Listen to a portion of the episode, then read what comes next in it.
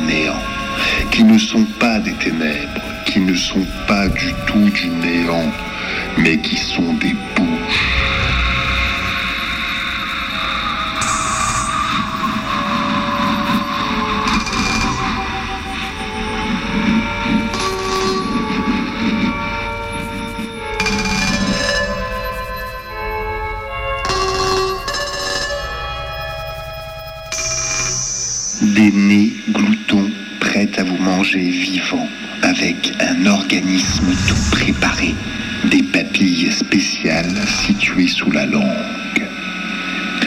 Il y aura toujours en moi quelque chose qui sera en éveil, étendu du côté de l'infini.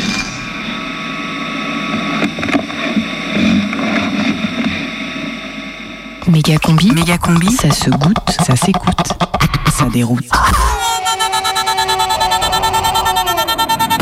Tous les mercredis à 18h.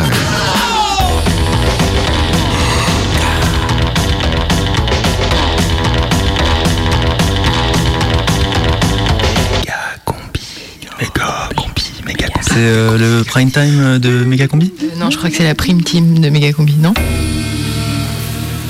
À 18h ce mercredi.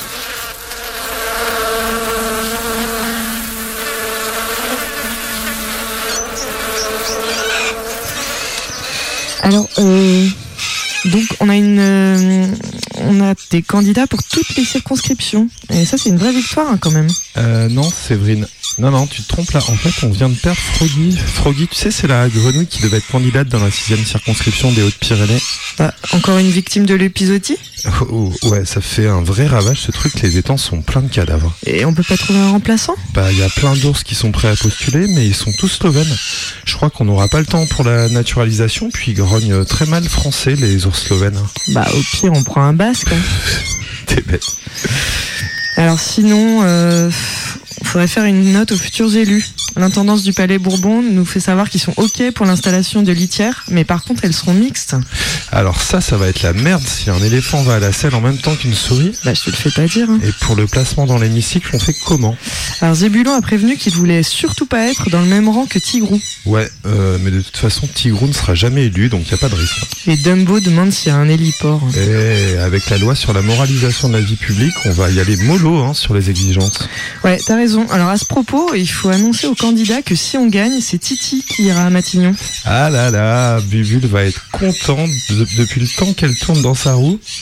Alors au niveau du financement de campagne, euh, le dromadaire du Qatar sont, sont prêts à mettre un coup de sabot à notre compte en banque, mais à condition que dans notre programme, on réouvre le camélodrome d'hiver. Ah, Ah bah faut leur dire qu'on est d'accord là. hein. Ok, bah c'est parti. Il, faut il suffit que tu me poses une griffe juste ici.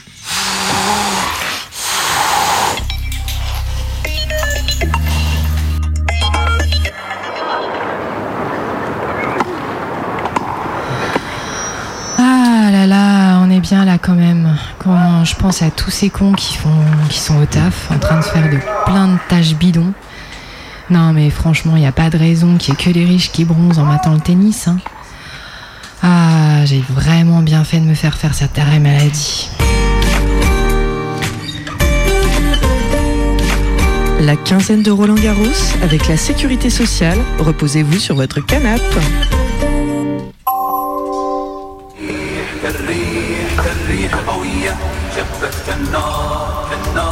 Wesh, les frères.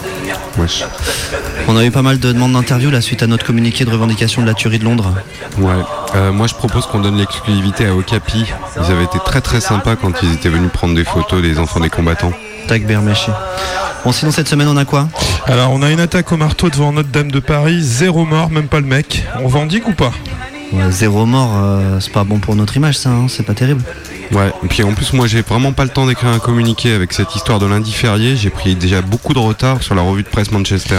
Et puis si on se met à revendiquer pour tous les mecs qui sortent de Leroy Merlin et qui passent devant une église avec du matos de bricolage, on va être dépassé. Mais chez Tacber, on revendique pas alors. Quoi d'autre sinon? Euh, bah, on a un incendie en Corse. Euh, j'ai le mec de Nice matin d'ailleurs qui arrête pas de me harceler pour avoir une réaction. On on peut pas, ça, c'est incompatible avec l'accord bilatéral de non-revendication sur le territoire corse qu'on a signé avec le FLNC. Fait bien. Ouais, ouais, ouais. Et tiens d'ailleurs, ils nous ont envoyé un petit stock de cagoules hyper stylé. Ah ouais, Elle gratte un peu, mais on va avoir super la classe dans les prochaines vidéos d'otages. Regardez là. Ah, pas mal, ouais. Ah, bien. Bon, en attendant, pour faire des vidéos, faut encore avoir des otages. hein. Là, on a même plus rien de sérieux à revendiquer. Alors si si si, il y a un dégât des eaux dans le Loir-et-Cher. Super. Et une fuite de gaz cours Lafayette. Génial. Et puis il y a un schizophrène qui s'est échappé et qui a réussi à se faire passer pour un candidat d'Europe Écologie Les Verts. Il est en photo partout sur les panneaux dans le premier arrondissement de Lyon. Ok, bon, ça sent vraiment la fin de règne. hein. Moi, je vais vite prendre mes billets pour m'exfiltrer au Qatar. Dites au Qatarique. Dites au Qatarique.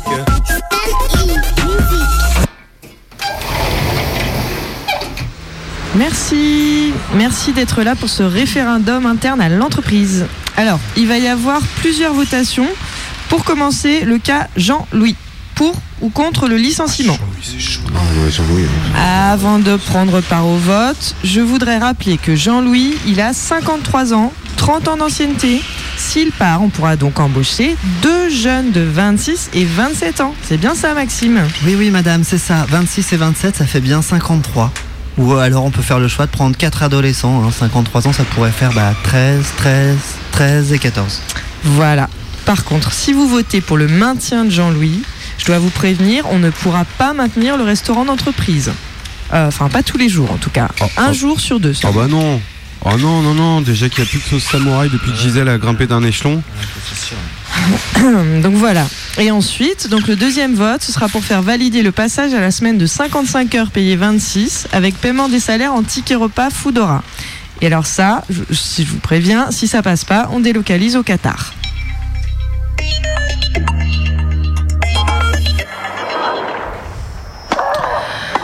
Oh là là, ça joue mal, mais qu'est-ce que je suis bien. Euh, je vois plus trop la balle, mais j'ai les yeux explosés. Ça, ça doit être le pollen. En même temps, les fenêtres euh, sont fermées. Euh, bon, peut-être que trois piles d'opium en un set, c'est trop. La quinzaine de Roland Garros avec Allo Opium. Allo Opium, livraison à domicile, à vélo, que vous soyez sur les pentes, à la guille ou au Qatar. Et oui, ici Thomas Pesquet en direct de la clinique de rééducation post-spatiale à Cologne.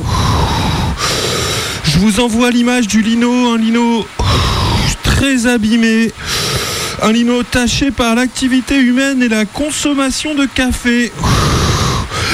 Tandis que si je tourne la tête, je vois la camionnette de Sodexo qui rentre sur le parking. Hmm, c'est bientôt l'heure du plateau repas. Ah, allô? Allô Thomas? C'est Stéphanie du centre spatial. T'es plus en direct là. Mais euh, comment ça? Ah ben. Thomas, ne joue pas avec la purée. Tu vas te reposer maintenant. C'est fini l'espace. hein. Laissez-moi faire un selfie avec la purée, mes fans vont adorer. On a suspendu ton compte euh, Facebook et Twitter. Et, et vous avez fait quoi de mes followers? T'inquiète, on les a revendus aux Qataris. Dites au Qatarique. Di- di- di- di- Dites au Qatarique. Ouais, Gérard. Ouais, je suis à Beauvau dans une heure là, mais. Mais dis, j'arrive de Lyon, il y a des gens du GUD qui souhaitent un immeuble de, de la mairie là, de la ville, qu'est-ce qu'on fait? Non mais Gérard, faut pas croire ce que dit le progrès, c'est le GUD.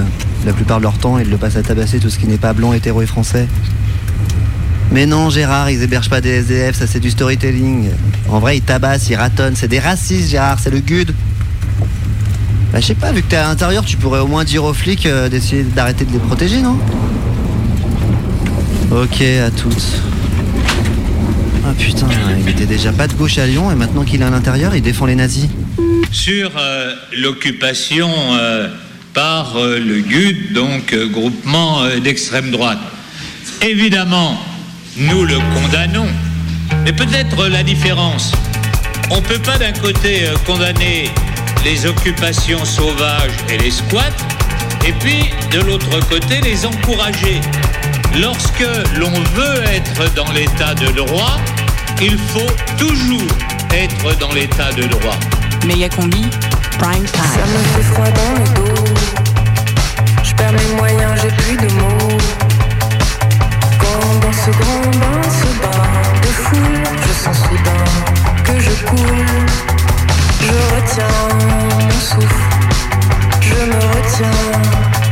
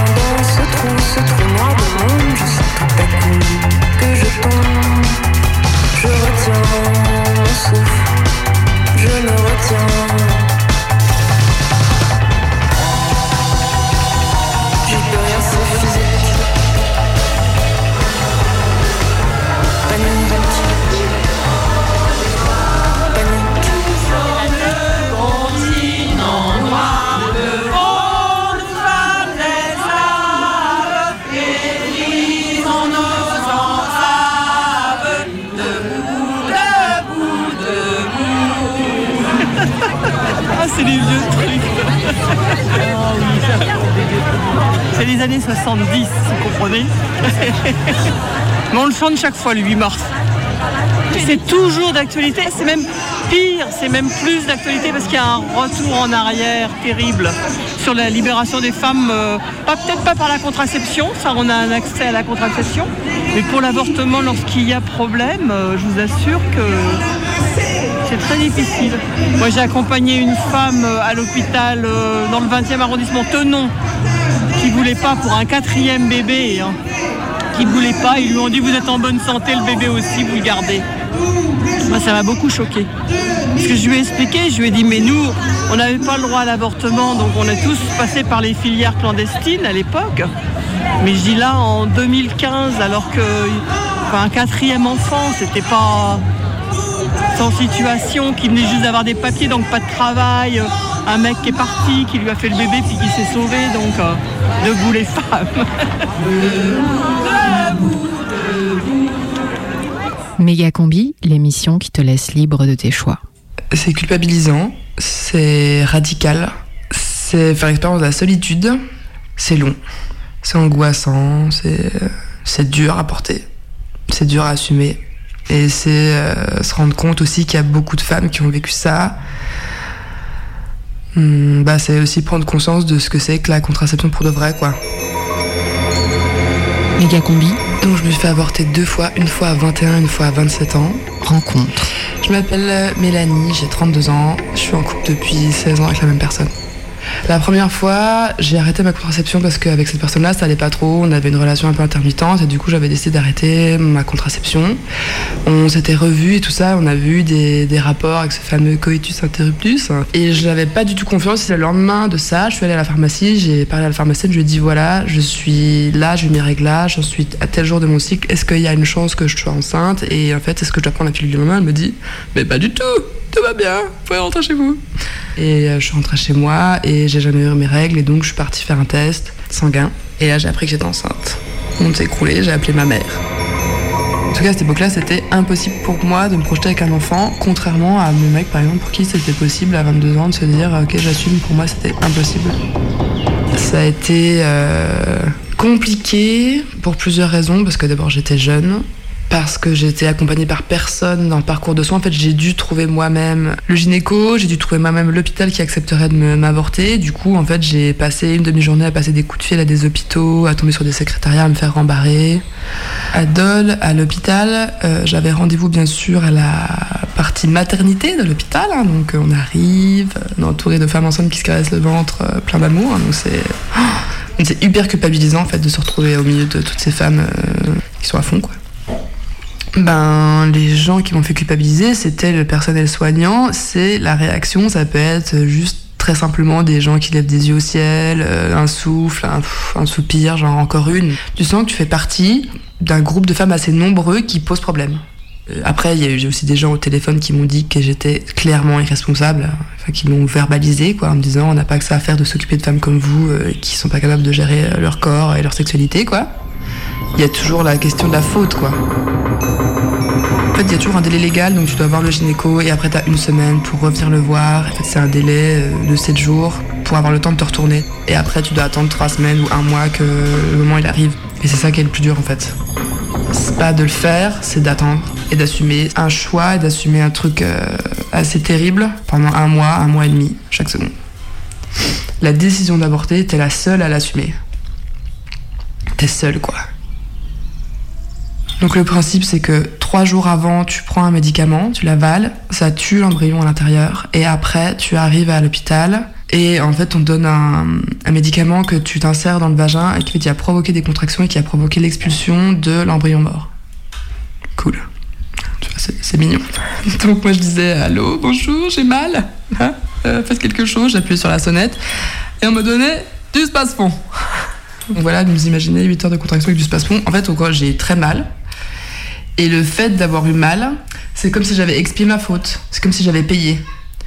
Du coup, c'est comme si tout, tout s'apaisait, quoi. Il y a quelque chose, en fait, où. Ouais, c'est fait. C'est fait, c'est plus à faire. Maintenant, tu peux plus revenir en arrière. euh, même si euh, c'est douloureux, même si t'as une décision avec laquelle euh, c'est jamais facile d'être euh, 100% sereine. On te traite comme si t'étais une gamine qui aurait pu l'éviter. Sur des gamines, quoi. On n'a toujours rien compris, on sait pas gérer nos corps, on sait pas, déjà, ça, ça veut dire qu'on se connaît pas, qu'on sait pas maîtriser notre fertilité, donc on est coupable de ça, qu'en plus qu'on est coupable de donner la mort, et qu'en plus on en a rien à foutre, quoi. T'es seul, quoi.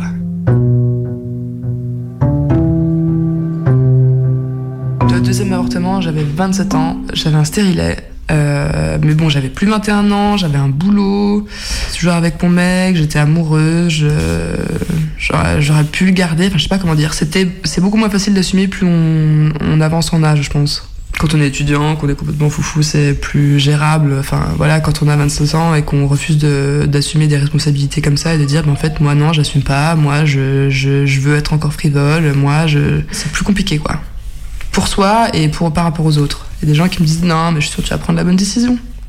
Contrairement à la première fois, en fait, je crois que j'ai refusé de culpabiliser. En fait, je me suis un peu. euh, Ouais, je me suis dit, bah tant pis, on est dans un pays de droit, c'est ça aussi la contraception, c'est ça aussi euh, le contrôle des naissances, ça m'arrive, j'ai un stérilet, j'ai pas fait de conneries, enfin voilà, je, suis responsable de rien, j'ai pas choisi, j'ai pas envie de me, torturer et de, de souffrir comme j'ai su faire la première fois. En fait, je me suis un peu interdit de souffrir et c'est ressorti beaucoup plus tard, quoi. Euh, À l'époque, j'avais un gynéco euh, qui était super, euh, super cher aussi, euh, super. Et lui, par contre, il a été top. Il m'a dit, ben, je suis désolé, c'est vrai que ça aurait pas dû arriver avec un stérilet, machin. Il m'a pris en charge tout de suite. Lui, il était en connexion directe avec une avorteuse.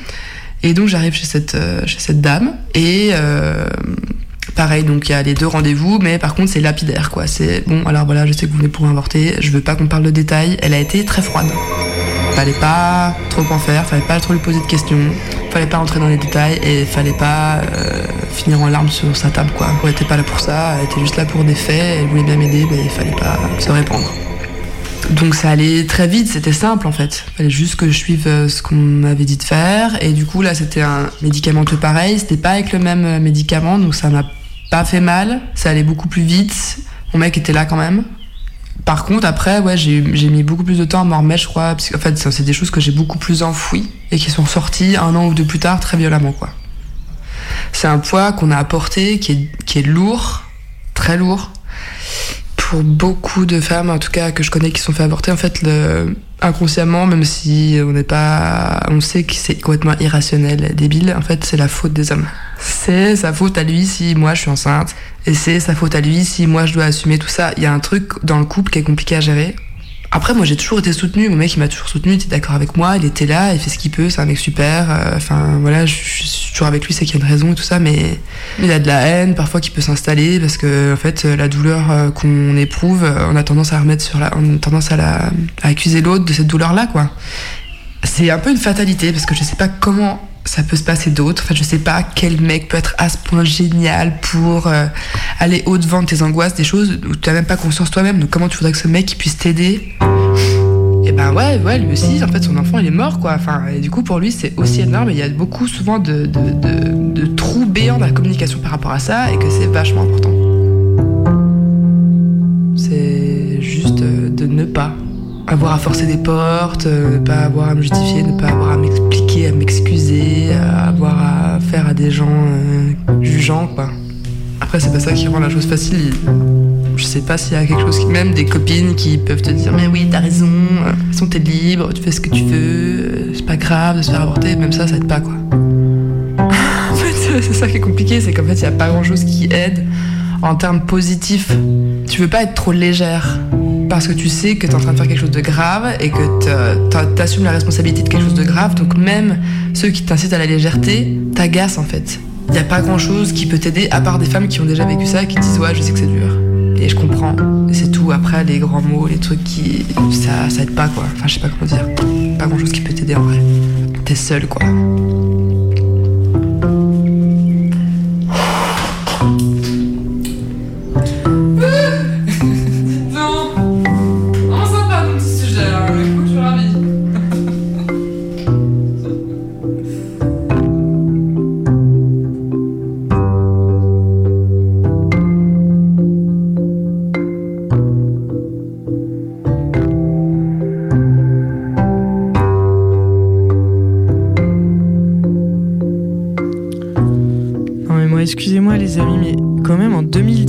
2017, je trouve ça bizarre que certaines filles doivent encore avorter. C'est quand même dingue ça.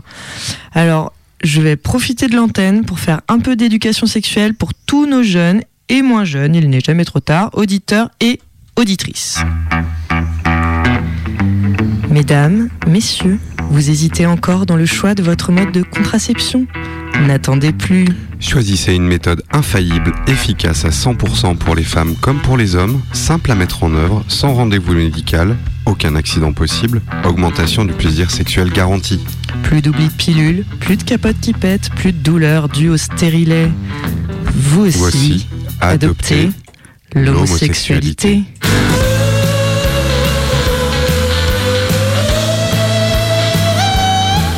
Devenez Gwyn, Devenez PD.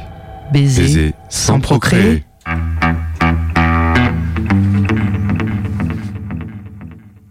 Je concours pour le grand chelem de l'avortement. J'ai pensé à la vasectomie.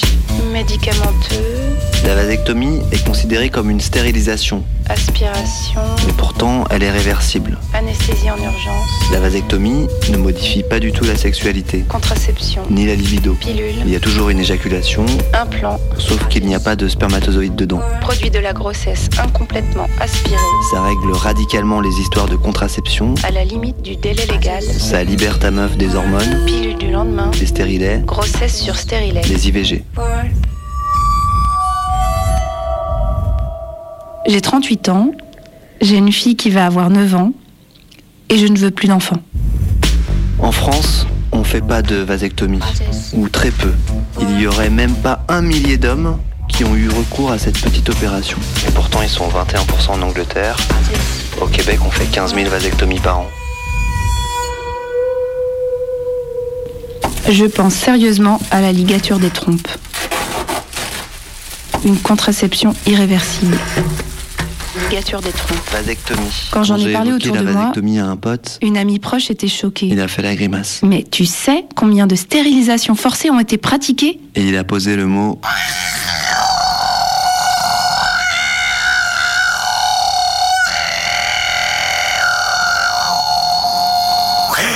mutilation. Quand on est un mec, il y a des trucs auxquels on ne peut pas toucher. La bite. Et même si elle n'est pas concernée par l'opération, la bite, elle est sacrée. La bite.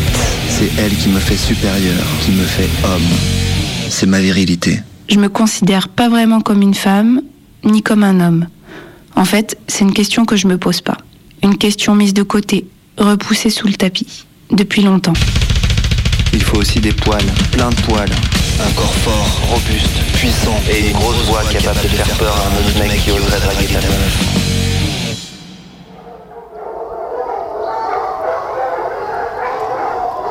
Les seuls moments où mon corps prend sexe involontairement sont ceux où des hommes portent un regard sur lui, le sexualisant à l'extrême sans aucune nuance. La sensation d'un essaim Dieu libidineux. Il faut des grosses couilles, il faut prendre de la place, il faut se montrer plus fort, il faut parler fort. Beaucoup. J'ai une bite. Il faut prétendre avoir la plus grosse et sans cesse prouver que t'es pas une tapette. Je suis un homme. Ma bite. Mes seins, mes formes généreuses.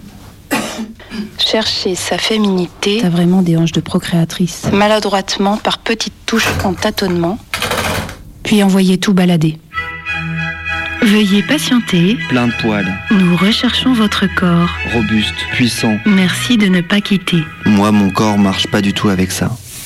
La majorité des poils se sont logés dans mes sourcils, j'ai oublié les muscles au vestiaire et mon indice de masse corporelle indique que je suis un peu trop grand pour les 55 kilos que la balance m'annonce. Veuillez patienter. Nous recherchons votre corps. Bref, la virilité, chez moi, c'est pas tout à fait ça. Et ça a été un peu compliqué à l'adolescence. Je suis passée d'un petit gabarit androgyne à 16 ans à une jeune femme plantureuse à 17. Mais mon esprit était bien dans cette volonté de ne pas se définir. Au début, j'ai attendu qu'ils arrivent, tous ces muscles, tous ces poils, pour enfin faire des concours de mecs et pas avoir honte quand tu vas pisser avec tes potes. Un corps qui ne veut pas se voir. Mais c'est pas arrivé. Un corps de femme inexistant. Alors j'ai adopté une pudeur de rigueur pour masquer mes complexes. Un corps, un sexe ou une sexualité. Et puis longtemps après, c'est même assez récent, je me suis mis à accepter, voire à aimer ce corps-là. Ici-bas, c'est le sexe qui décide. Ça m'arrive même de jouer sur ce côté éphèbe, en accentuant mon féminin. Je peux m'épiler sous les bras par exemple. Pour qui En soirée, je peux craquer Il n'y a plus de mascara. et mettre du mascara. Pourquoi Je me vernis les doigts de pied l'été pour faire rire ma fille. Et des fois le soir, je pique une robe à ma copine. Mais j'ai pas de robe.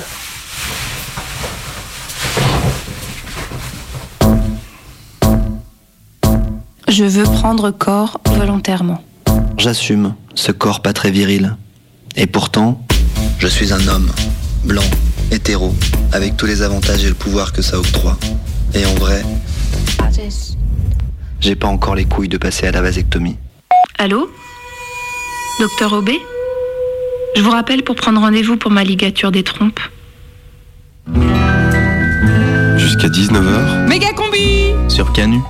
Nous sommes deux drôles aux larges épaules de joyeux bandits, sachant rire et battre, mangeant comme quatre, buvant comme dix, convidant d'élite. Nous cognons aux vitres de l'estaminet.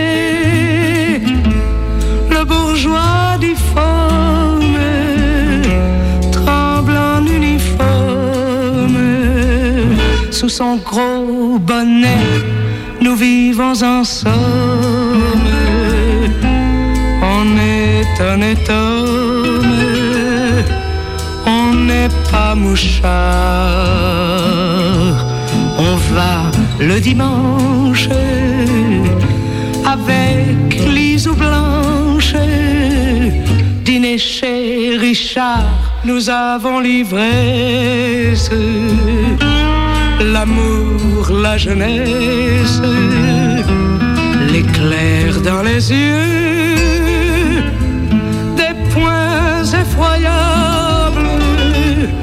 Nous sommes des diables, nous sommes des dieux.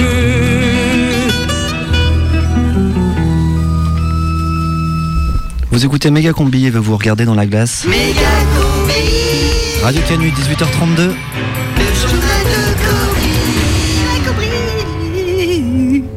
Salam El Kouri.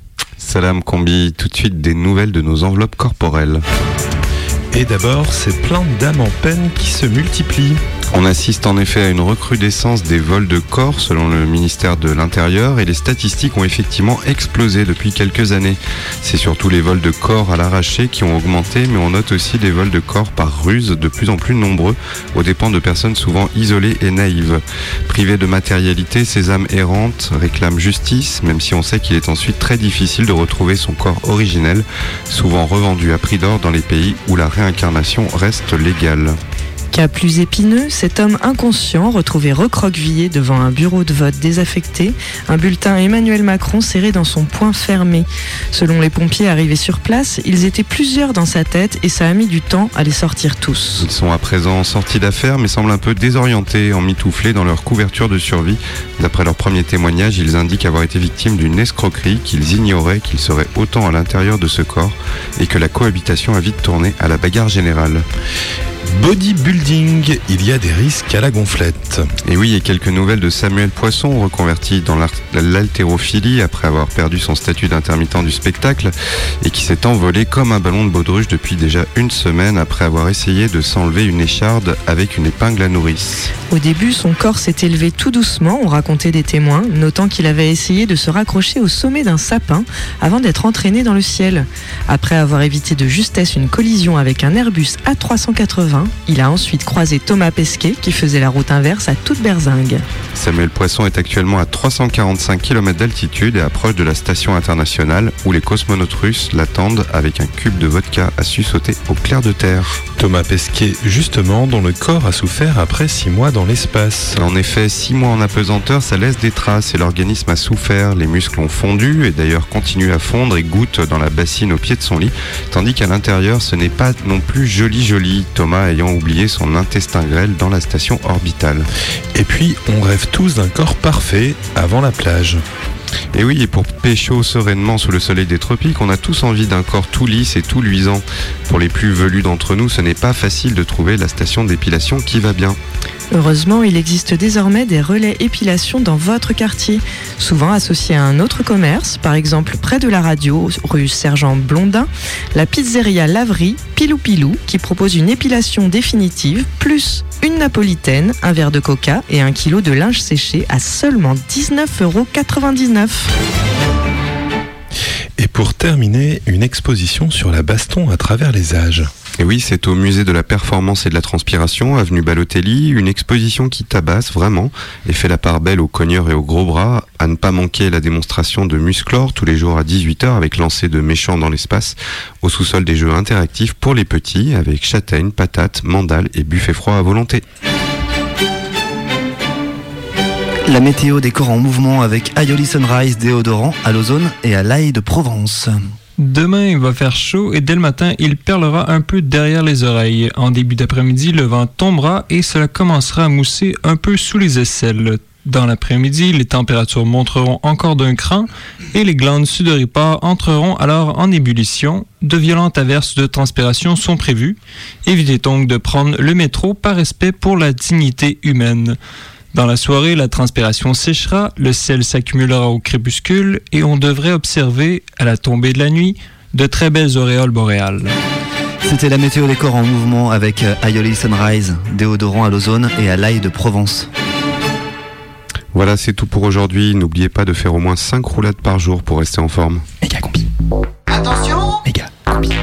Allez-y Méga combi. Radio Canu Méga combi. 102.2. Méga combi. Moi j'en suis gaga. Ga. Méga combi. Lecture.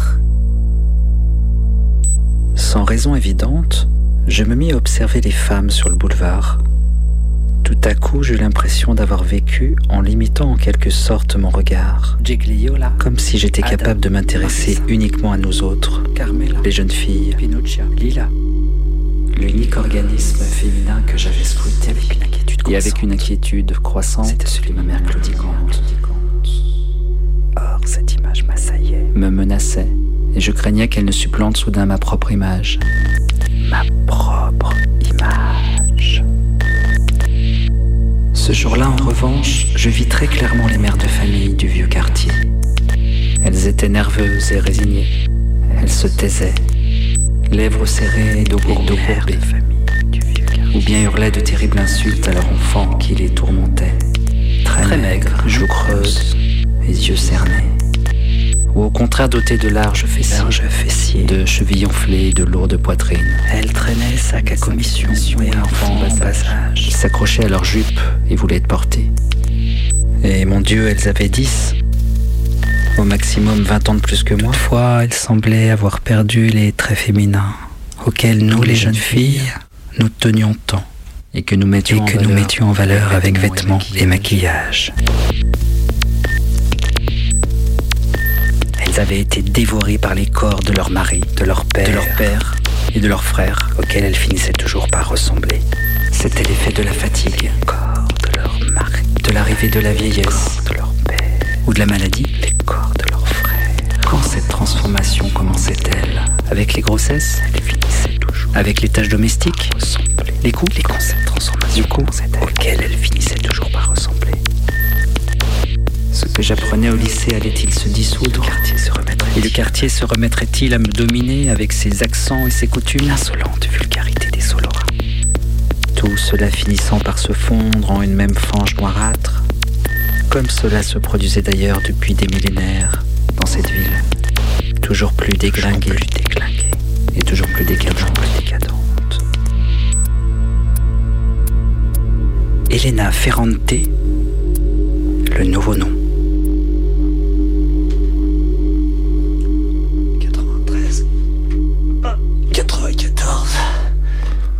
95, 97, 98, 99. Eh, comment, combi, combi. Ah, non, cent mais, arrête. Cent Mais arrête, tu lèves que les fesses là, c'est pas des pompes, mec. Ah, ça va. Donc du coup voilà, en drapeau et ça reste compliqué mais on arrive à parler en même temps maintenant. Donc le drapeau ça consiste en fait à gainer euh, toutes les parties de son corps, euh, des épaules du coup jusqu'à la pointe du pied. C'est un mouvement à la base qui est gymnastique mais maintenant il est un peu plus répertorié dans le street workout. Euh, on est sur les berges du Rhône, qui est Claude Bernard. Et du coup on gagne les obliques du coup qui sont sur le côté des abdos, on gagne les cuisses, les jambes et un peu tout le corps. C'est difficile mais avec l'apprentissage ça vient tout seul. Méga combi, les biscottos au bord de l'eau. Reportage. On fait du street workout, c'est la musculation au poids de corps. On utilise le mobilier de l'extérieur. Et là, je vois, vous êtes tous super baraques. C'est que le sport qui fait ça ou vous prenez des trucs en plus Ici présent, il n'y a personne. Ici présent, il n'y a personne qui prend de produits. En fait, c'est, c'est principalement dû au fait que bah, on bosse avec ce qu'on a. quoi. On part de rien, on s'entraîne ensemble ou on s'entraîne tout seul sur du poids de corps. Pas besoin forcément de prendre des produits. quoi. Moi, j'ai commencé, j'étais anorexique. Mon médecin il disait que j'étais anorexique et euh, en 6 mois, j'ai dû prendre 10 kilos parce que je m'entraînais comme un fou et euh, bah, du coup, voilà, je suis devenu comme ça parce que c'est de l'acharnement en fait.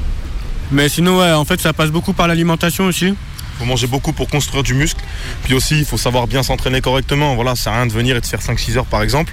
Puis il faut se faire plaisir euh, dans ce sport. Puis généralement, quand on commence, on s'arrête pas. Quoi. Euh, En fait, pour le street workout, la pratique, l'objet, l'objectif premier d'abord, c'est surtout la maîtrise de son corps. C'est savoir maîtriser son corps jusqu'au moindre muscle, savoir réaliser des mouvements qui, qui font appel à des muscles dont parfois on ignorait l'existence totalement. Et euh, du coup, c'est surtout vraiment la maîtrise de son corps. Mais après, en général, les gens qui commencent, c'est parce qu'ils ont vraiment cet objectif physique-là d'abord. Donc, euh, comme par exemple Enzo qui était anorexique avant, ou d'autres qui étaient plutôt dans l'obésité et qui, ont- qui avaient cette envie de perdre ou de gagner du poids.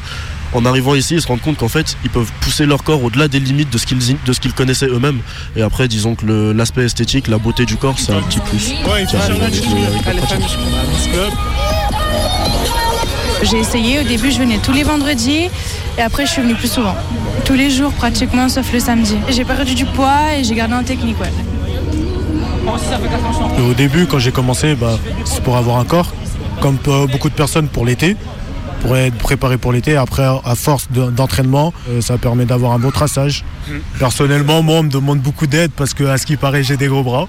Mais euh, si, euh, dans, la, vie courante, maintenant, euh, remarque, on nous remarque beaucoup, on va dire. Ouais, et puis du coup, ça nous a permis de prendre une certaine confiance en nous euh, et puis de se, de se personnaliser un peu. Quoi. Tous les jours, après, on- on parle à des gens, on est beaucoup plus sociable, on a beaucoup plus confiance. Après, ce qu'il faut savoir, c'est que vu qu'on est sur les berges, il y a les péniches. Et euh, du coup, on régale beaucoup les gens qui sont sur les péniches et qui nous regardent parfois de leurs fenêtres. Ben, là, je viens de faire un back lever, enfin, je suis encore en back lever. Ça gagne les abdos, ça fatigue, les épaules sont là. C'est un mouvement qui est très difficile. Puis voilà, avec l'expérience qu'il a, et il arrive à parler en même temps. Je m'appelle Alia, j'ai 21 ans. Je m'entraîne avec mon groupe Soldat du Quai. Au début, c'est vraiment l'activité sportive qui me plaisait parce que je faisais de la boxe justement. Bah, le premier jour où je suis arrivée ici, j'ai vu des gens qui boxaient. Donc ça déjà, ça m'a attirée. Après, j'ai commencé à avoir un objectif, on va dire, euh, physique, esthétique, euh, tout ça. Bah, au début, c'était plus prendre en masse, on va dire, parce que ouais, j'étais vraiment très fine et tout, donc je voulais prendre un petit peu plus. Et puis maintenant que j'ai pris un peu, bah, maintenant c'est plus euh, me dessiner, voilà, me dessiner un peu plus, être tracé un petit peu plus. Pour moi maintenant, même quand on passe dans la rue et tout, on va dire, je sais pas, c'est instinctif en fait, on va dire, ah bah, il manque un peu de bras, il manque un, peu d'épaule, un peu, un peu de jambes, mais c'est ça en fait, notre vision des choses, elle a un peu changé. Je suis pas la seule, hein, parce que mes, mes copines et tout, euh, c'est pareil. Moi, il me manque quoi par exemple? J'ai le droit d'être critique? Alors je dirais euh, ouais, un, un peu d'épaule. euh, après les jambes, euh, ouais un peu. C'est pas méchant. C'est juste que euh, on a l'habitude de voir d'autres personnes en fait euh, beaucoup plus balèzes, on va dire. Je regarde ces corps qui passent devant la terrasse du café. Il y a lui, tout serré dans son costume avec son attaché caisse, bien propre sur lui. Il marche vite, ses épaules sont hautes, il doit être sous pression sans doute un peu. Puis il y a cet ado. Alors elle, elle cherche à plaire, elle s'est maquillée, habillée, mais elle est pas très à l'aise. Elle vérifie son maquillage dans un petit miroir de poche toutes les trois minutes. Son débardeur a l'air un peu serré. Ah, peut-être qu'elle a un rendez-vous galant. C'est peut-être le grand jour aujourd'hui. Et puis il y a elle, hyper stressée, lèvres serrées sur sa cigarette, un peu à l'étroit dans ses habits. Elle pousse avec énervement une poussette. Peut-être qu'elle est en retard pour la crèche. Puis il y a lui là-bas qui a pas d'âge, tout marqué par la vie, le soleil, l'alcool et la drogue. Le regard perdu dans un ailleurs que j'espère ne jamais connaître. Ça me fait toujours un peu peur d'observer les passants en ville. J'ai toujours l'impression que leurs corps sont corsetés par tout un tas de choses. Euh, les tailleurs, les pantalons trop serrés, le temps qu'ils n'ont pas, la poussette, le maquillage, le soutif, la chemise. Je les trouve laids. C'est comme si les corps avaient été oubliés par leurs occupants, dissous dans le mouvement de leur vie ou dans la représentation d'eux-mêmes, oubliés. C'est la roulette. Elle et il ont obtenu des cartes génétiques et sociales qui ont déterminé la forme première de ce corps. Leur tête, leurs cheveux, leurs yeux, leurs grosses fesses, leurs taches de vin, leur peau, leur sexe. Et puis, il et elles ont vécu et imprimé chaque instant de leur vie dans leur chair. Les charges trop lourdes portées sur leurs épaules, le stress, l'angoisse, les vexations, l'amour ou le manque d'amour, le deuil, tout. Tout est inscrit dans leur corps. Et là, dans la ville, ils jouent leur corps en représentation, comme marqueur de leur niveau social, leur genre, leur excentricité. Et c'est marrant. Dans cette société où le corps doit être parfait, dans les canons, j'ai l'impression que tous, nous tous, nous nions notre corps. Moi y compris. Euh, je sais pas, en conduisant par exemple. Passer 8 heures assise en faisant des petites rotations des avant-bras et un tout petit mouvement avec les pieds ou en travaillant sur mon ordinateur, passer 12 heures assise dans l'obscurité avec pour tout mouvement une petite pression des index et quelquefois du pouce et du majeur. Pas dormir, boire des litres d'alcool, faire comme si mon corps n'avait aucune importance. Nier son existence, ses besoins, ses désirs, ses souffrances, ne pas écouter. Nier le petit animal tapis au fond du ventre. Oublier de regarder le soleil se lever, de sentir les premiers rayons me réchauffer, oublier d'écouter les variations du chant matinal des oiseaux, oublier de me rouler dans l'herbe, de manger des fraises gorgées de soleil, oublier de faire l'amour à la belle étoile, oublier que c'est là, le point d'équilibre, que c'est la seule façon pour bien vivre. Enfin, pour moi en tout cas. Je vous raconte ça parce que la semaine dernière, j'ai été garder des brebis. Alors, ça a l'air hors sujet comme ça. Mais en fait, pas du tout. Je me levais à 5h30. À 5h45, j'étais dans les champs tout humides de rosée. Il faisait un peu frais.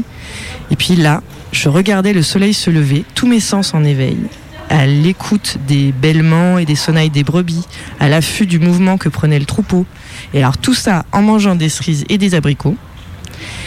Et il y avait une sorte de force vitale très puissante qui brillait au fond de mon ventre. Mon corps devenait le centre. Et ça, c'était trop bon. Ready? One. You will do this four times with the left, four with the right, then eight times with both,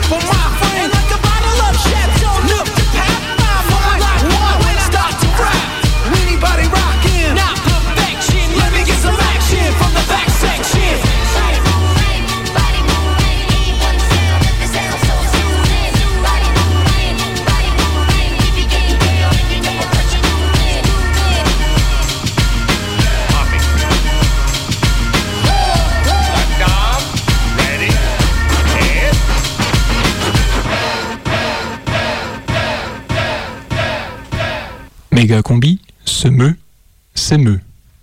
Dans notre euh, économie personnelle, notre corps est un objet. J'ai un corps. Je ne suis pas ce corps. Et il y a une instrumentalisation des corps. Et ça, ça me fait froid dans le dos. C'est pas le rapport à l'autre, c'est le rapport à soi. Je suis mon corps. Et c'est découvrir un peu plus chaque jour que je suis ce corps sur lequel je peux prendre appui. Méga combi. Je suis euh, Cyril Philippe, donc je suis sage-femme ou mailloticien depuis euh, 1990. Et en fait, c'est rare les métiers où on a accès à l'émotion. À la sienne, à l'émotion de l'autre, au partage de l'émotion.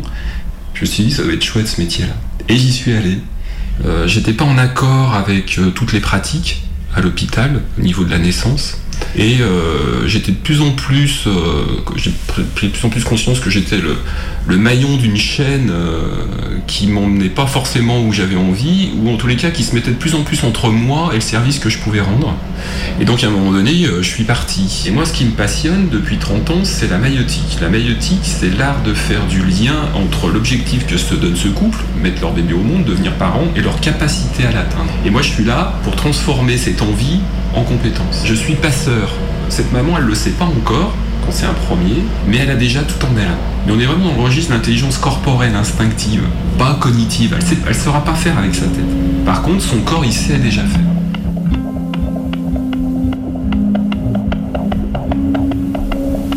Elle m'a toujours impressionné cette écho de 12-13 semaines là, où il est fini, il est tout petit, mais il est tout fini. Et là, si on s'étonne pas de ça, mais de quoi va-t-on s'étonner? Et c'est pas le hasard, ni la chance qui a fabriqué ce bébé, c'est un processus d'une complexité infinie pour notre néocortex, et à la fois c'est complètement maîtrisé par le corps maternel. Donc il y a là une vraie intelligence. Aider les couples à dire oui à l'expérience, s'immerger dedans avec un maximum de sécurité et qu'ils puissent expérimenter le lâcher prise et créer le cadre pour pouvoir aller là-dedans. Et ça peut être extrêmement épanouissant dans la vie d'une femme, dans la vie d'un couple, cette expérience de l'accouchement vécue. Mais ça peut être, et je l'ai vu, ça peut être extrêmement traumatisant. Et donc là, c'est vraiment un travail sur les représentations, parce que la, pré- la représentation principale, c'est l'accouchement, c'est du danger et de la souffrance. Donc, euh, aucun intérêt en fait. Le but, c'est justement qu'une femme ne bascule pas dans la souffrance. Mais on peut vivre une sensation douloureuse sans forcément péter un plomb et basculer dans la souffrance. Et il y a des vrais outils corporels qui permettent d'apprivoiser cette douleur. Et une fois que le bébé est là, on bascule dans la magie de la naissance et euh, c'est derrière. Et c'est- pas un problème. Maintenant, si euh, tous les outils qu'on a mis en place montrent leurs limites dans la réalité du vécu, eh bien la péridurale elle est bienvenue.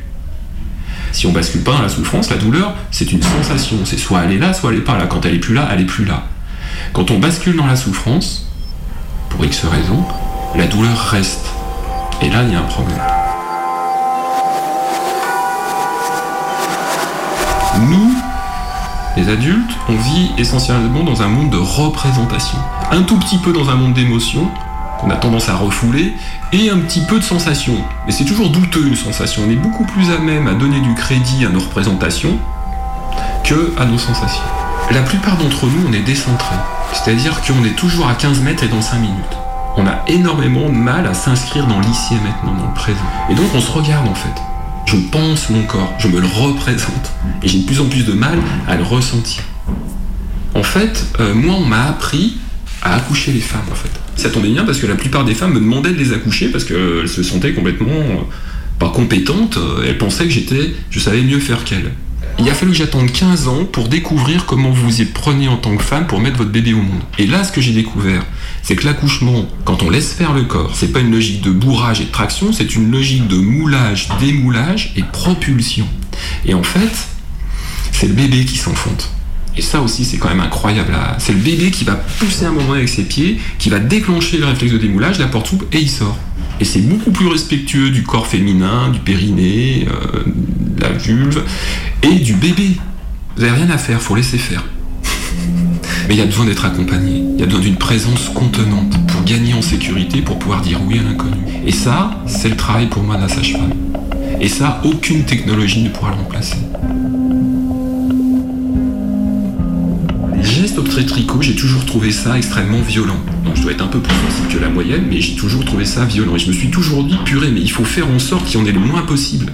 Alors le problème, donc là, on, charge un peu la, la péridurale. hein. La péridurale, euh, c'est un, un outil qui, a qui, moi en tant que professionnel, je la vis comme un outil qui a ses limites, des avantages, des inconvénients. Mais par exemple, je vais prendre l'exemple, euh, un des repères, c'est le toucher vaginal, donc progression dans, l'accouchement, le toucher vaginal pour juger la dilatation du col, la descente du bébé, comment il se présente, etc. Plus j'avance dans ma pratique, moi j'ai besoin, je suis dépendant du toucher vaginal pour juger de l'évolution. À partir du ressenti de la femme, de ses postures, de ses attitudes corporelles, j'arrive à savoir euh, si on passe d'une phase à une autre, etc. Donc j'examine de moins en moins. Mais le toucher vaginal reste un examen. Eh bien, quand une femme n'est pas sous péridurale, on fait attention. C'est pas un geste comme un autre. Et ce que je me rends compte, et euh, c'est toujours étonnant pour moi, c'est-à-dire que quand on est sous péridurale, il n'y a plus de sensation au niveau périnéal vaginal. Et même moi, eh bien, je sens que mon attitude, mon rapport enfin, au corps de l'autre est, différent. Et euh, c'est plus le même geste. Et l'autre devient euh, objet plus que sujet, en fait. Je préfère cette violence des gestes obstétricaux à la violence d'un bébé handicapé ou d'une maman moribonde, hein, je suis pas naïf. Mais c'est des cas, il faut arrêter, c'est des cas, j'ai j'ai 30 ans d'expérience, c'est des cas qui sont rares. Le plus souvent, on n'est pas dans ces situations extrêmes. L'accouchement, c'est pas une intervention chirurgicale. Il y a un vrai vécu. En fait, le bébé, il a besoin de sentir sa mère présente. Pour que ce bébé, il soit rassuré, tout simplement. Et alors, la notion de la présence, c'est quelque chose, on sait plus trop de quoi on parle, parce que c'est quelque chose qui, s'est, euh, qui est sorti de notre culture occidentale. On a surinvesti en Occident euh, d'où je viens, euh, où je vais, par où faut passer. Et en Occident, on confond la présence avec ma capacité à focaliser, à me concentrer. La présence, ça n'est pas une action, c'est un état. Et le support de la présence, c'est pas ma capacité cognitive de concentration. Le support de la présence, c'est ma vibration. Et c'est central dans la, dans la naissance, cette notion de présence. Un bébé, il vit essentiellement dans un monde d'émotions et dans un monde de sensations.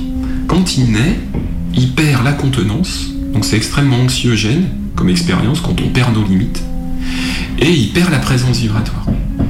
Et là, on est vraiment dans le rôle parental de sécuriser cet enfant, lui redonner de la présence pour qu'il puisse intégrer positivement cette expérience. Si cette première expérience, je la vis mal émotionnellement, la résonance, ça va être que chaque fois que je vais être face à un inconnu, je risque de plutôt de me fermer que plutôt d'être dans le oui, dans l'ouverture. Et quand même, la vie, c'est quand même une proposition d'expérience. Moi, je pense que la vie incarnée, quand je suis matière, c'est mon corps qui me donne accès au principe de réalité. Et que la proposition principale de la vie, entre ma conception et ma mort, c'est de faire des expériences. La question, c'est est-ce que ça a un intérêt pour soi de vivre cette expérience de l'enfantement Moi, je propose de se réapproprier l'expérience de la naissance. Parce que c'est une expérience fondatrice, intime, intense. Ce qui se cache derrière cette expérience, c'est un enjeu de lâcher prise. Et ça enseigne la présence. Parce que nos enfants, euh, mais déjà dans le ventre maternel et après, ils se nourrissent de matière pour se construire physiquement. Ils se nourrissent de notre présence pour grandir psychiquement et et émotionnellement. Et ce qui m'a enseigné la présence, le premier, c'est les bébés. Le bébé, dans les premières heures de vie, c'est du cristal. Il est pure vibration.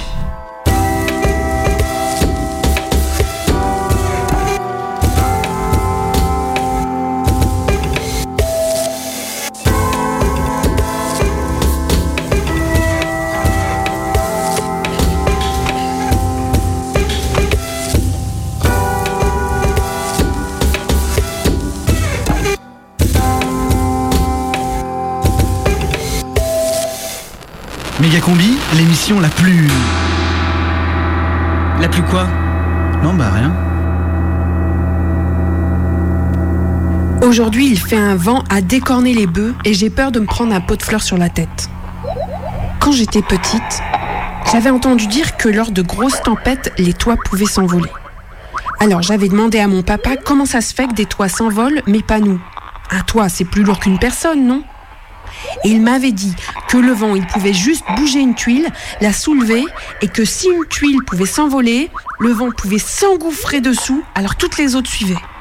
Non mais c'est pas complètement flippant ça C'est Gribiche à Bruxelles, saison 2, épisode 11. Bon alors là aujourd'hui il y a plein de trucs à dire. Euh, alors déjà il y a le vent et puis euh, il y a le corps parce qu'on m'a dit qu'aujourd'hui c'était une spéciale corps et j'aurais beaucoup aimé parler du corps parce que j'ai des milliards de choses à dire sur le corps mais j'ai préféré mettre la tête dans des ordinateurs pour comprendre pourquoi ça marchait pas.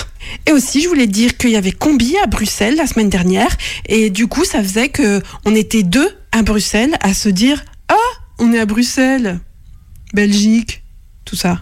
Alors, Combi, il était venu faire de la radio à Bruxelles parce que la radio, c'est sa cam. Ça enregistre Il est 31, il faut y aller parce que sinon on va être à la banque. Alors ça, c'est la voix de Combi qui fait de la radio. Et alors, rendez-vous compte que vous entendez la voix de Combi de Méga Combi qui fait de la radio à Bruxelles dans Méga Combi où vous entendez la voix de Combi qui fait de la radio sur le corps. Là, il va faire un chapeau. Non, mais c'est vertigineux, hein, la radio. C'est. Je vais juste comme s'il va avoir un chapeau Non, tu lui dis qu'à la fin du chapeau, il nous fait signe. Et moi, je me dis, il y a quelque chose là, il y a quelque chose. Euh, corps, radio, vent, ordinateur, euh, il y a quelque chose. Combi. Allô Oui, Combi, tu m'entends? Oui, je t'entends, euh. Alors j'ai une petite question à te poser. Ah, Ouais. Euh, finalement, pourquoi la radio? Bah, pourquoi pas Ah ok. Ouais. Hmm. Mais alors la radio comme un souffle, comme un tourbillon de paroles et de sons, comme un oubli de soi et de son corps. À moins qu'on considère euh, la voix comme une partie du corps. Après, est-ce que la voix, une fois qu'elle est partie dans les airs, l'onde de la voix, est-ce que c'est le corps? Je sais pas. Ok, donc la radio c'est de la corde vocale et des oreilles et des ondes. C'est pas du vent, mais ça veut pas dire que le vent c'est du vent. Oh, I'm afraid this is getting too technical for me. Bref, la radio, ce sont des corps avec des grosses cordes vocales et une envie de s'envoler avec le vent, mais ce sont aussi des corps penchés sur des putains d'ordinateurs et des logiciels qui nous empoisonnent la vie parce que tout est payant et verrouillé pour que tu payes encore plus et que tu sois dépendant de multinationales qui entretiennent notre ignorance technique. Yes, exactly. Yes, exactly. Ah bah le capitalisme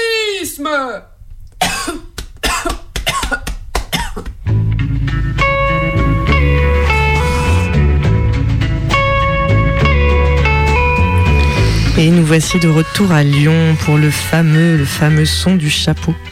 Alors le son du chapeau, c'est on tire un mot dans un chapeau. Et la personne qui tire doit faire un son pour la semaine prochaine.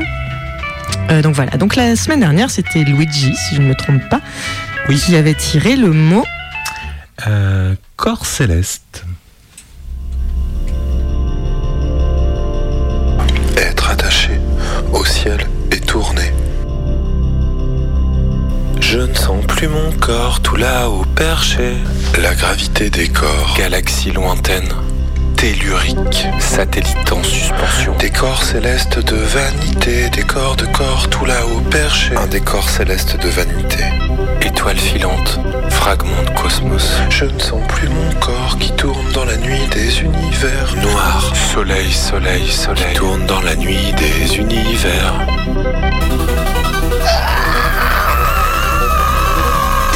Les pieds battants dans l'univers. Retenir le corps et tourner. Horloger, les, pieds battants dans l'univers. Mystérieux. Fragments de cosmos. Comme des corps célestes. Être attaché au ciel et tourner.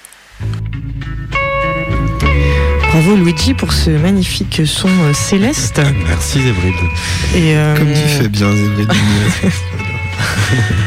Alors aujourd'hui, aujourd'hui nous avons en studio, euh, nous avons Combi, Cobri, Luigi, Naya, Chris et moi-même. Et aujourd'hui c'est Chris qui va tirer dans le chapeau le petit mot. Je ferme les yeux.